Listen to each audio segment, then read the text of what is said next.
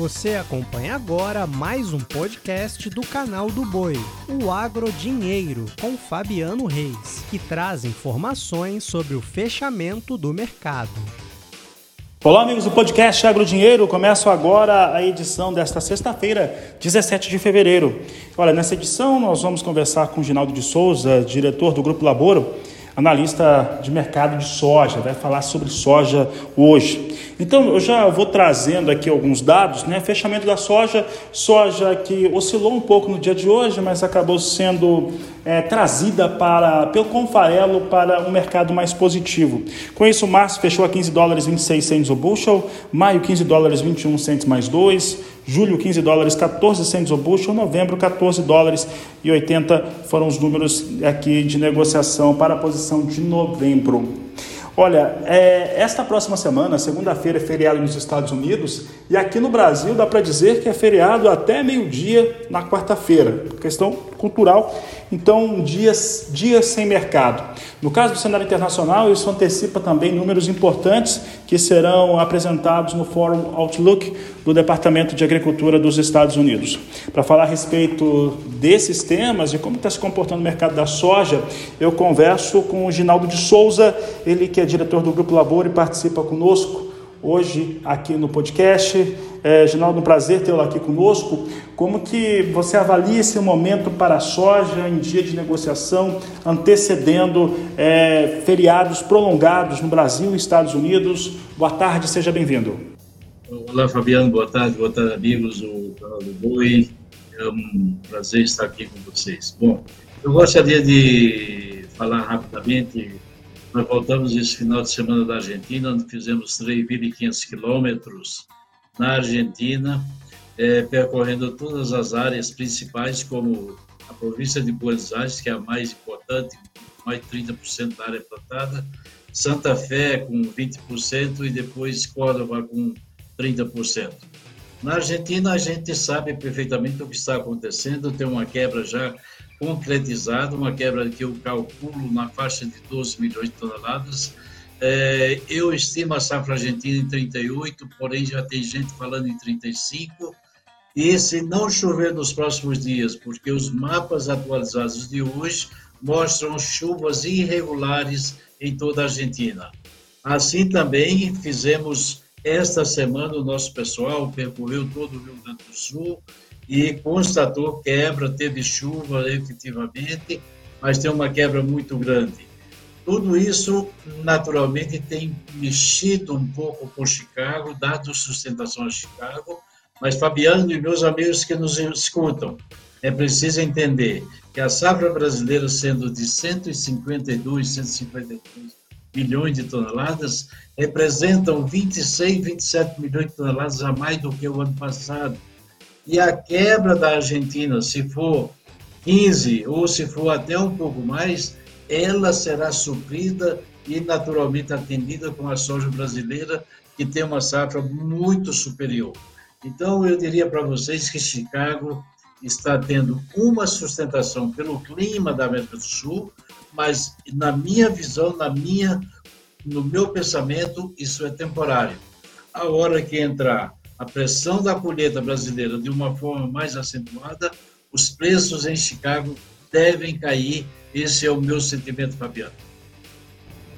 É, Ginaldo, Aí você trouxe para nós né, esses números, né, que a safra brasileira acaba por compensar o cenário de perdas na Argentina e a alta produtividade no, no Centro-Sul, principalmente o Centro-Oeste, vai compensando também perdas virtuais ou prováveis que devem ser registradas no Rio Grande do Sul.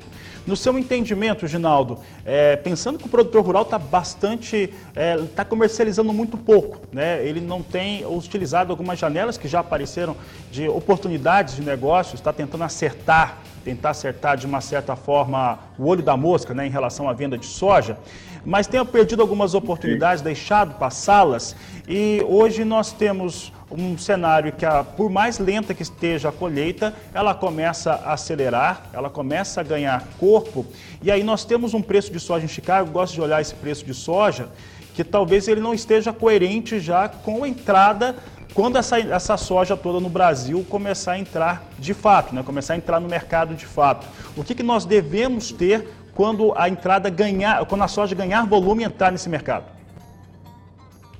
Bem, Fabiano, sua colocação é muito oportuna e bastante inteligente.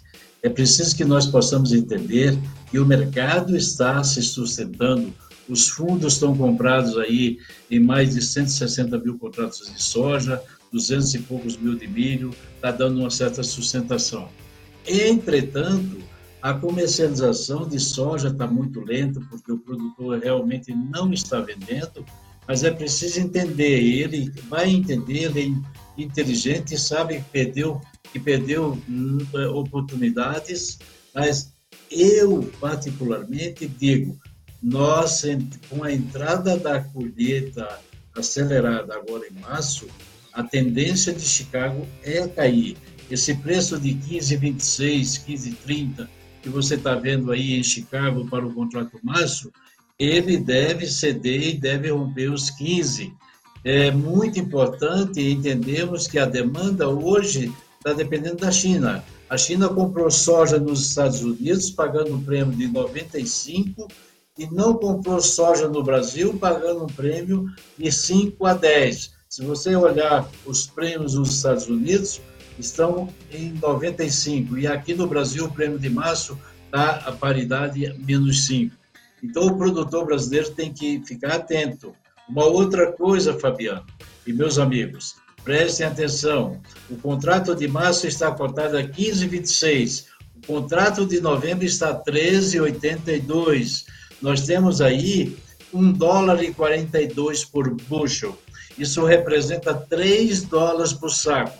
Ou o produtor vende agora, se for vender lá na frente já está perdendo dinheiro, se for naturalmente esperar, vai ter que esperar que aconteça uma catástrofe na safra americana. E não é isso que nós temos como indicação climatológica para os Estados Unidos. Então, o produtor americano, produtor brasileiro tem que aproveitar ainda essa oportunidade a soja a 174, 175 por e vender, porque eu não vejo novas oportunidades aí, pelo menos por enquanto.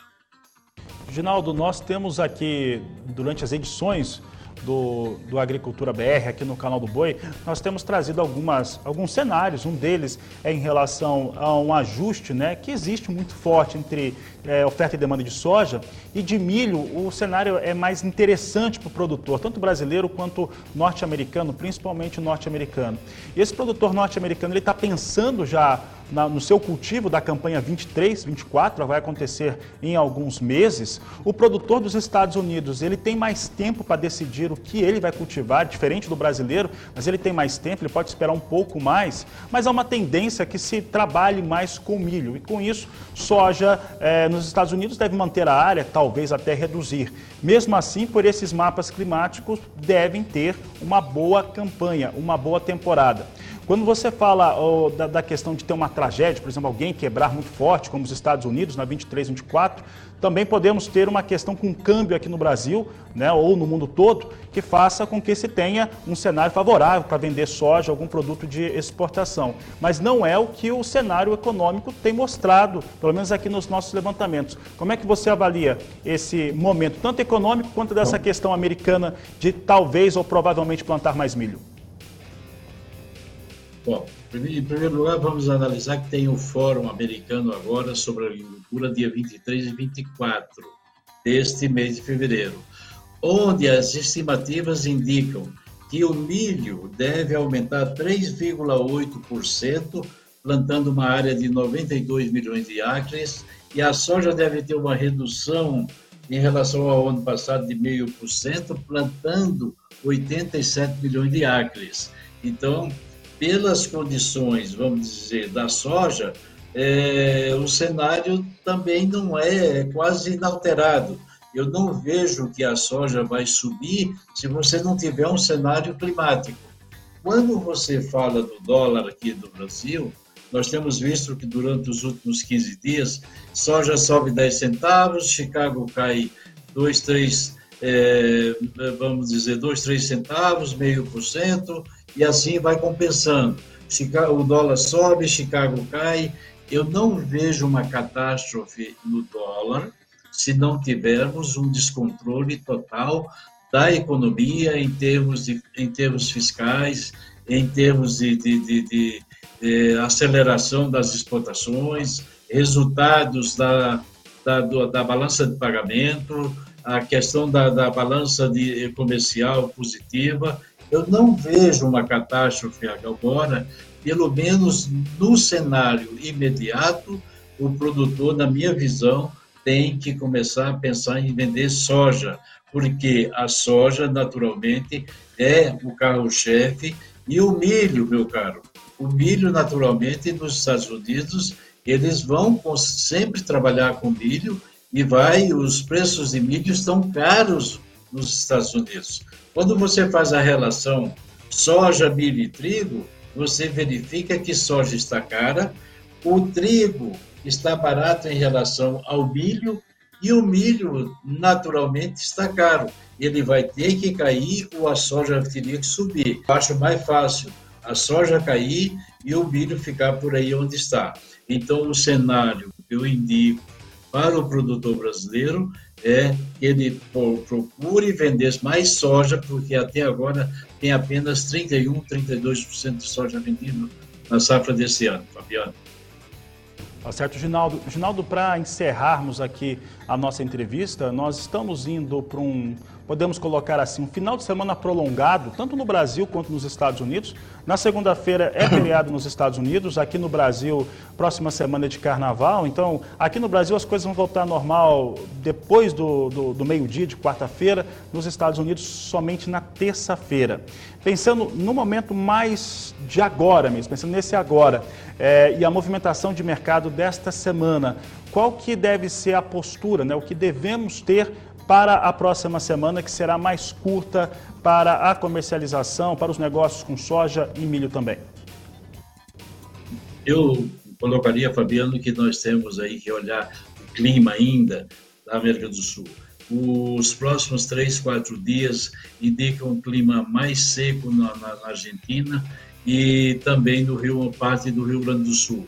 Então, isto deve dar sustentação na reabertura do mercado na segunda-feira à noite.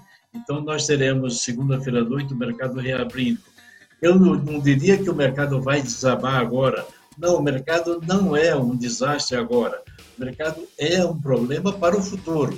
É, então, o produtor brasileiro tem tempo aí para se programar, semana que vem trabalhar. Esse preço de soja aí a 174 no curto, a pagamento em e em final de março é um bom preço, na minha visão, ainda. O prêmio brasileiro vai continuar caindo e, por isso mesmo, o prêmio tira naturalmente o preço de Chicago. Então, não vejo o dólar ajudando e não vejo naturalmente Chicago também colaborando com o produtor brasileiro. Fabiano, é isso que eu penso. Obrigado, Ginaldo de Souza. Um grande abraço a você e um grande abraço a todos. Nós vamos ficando por aqui. Voltamos na próxima semana com o podcast Agrodinheiro. Você acompanhou o podcast Agrodinheiro. Para mais informações, acesse o nosso portal sba1.com. Até a próxima!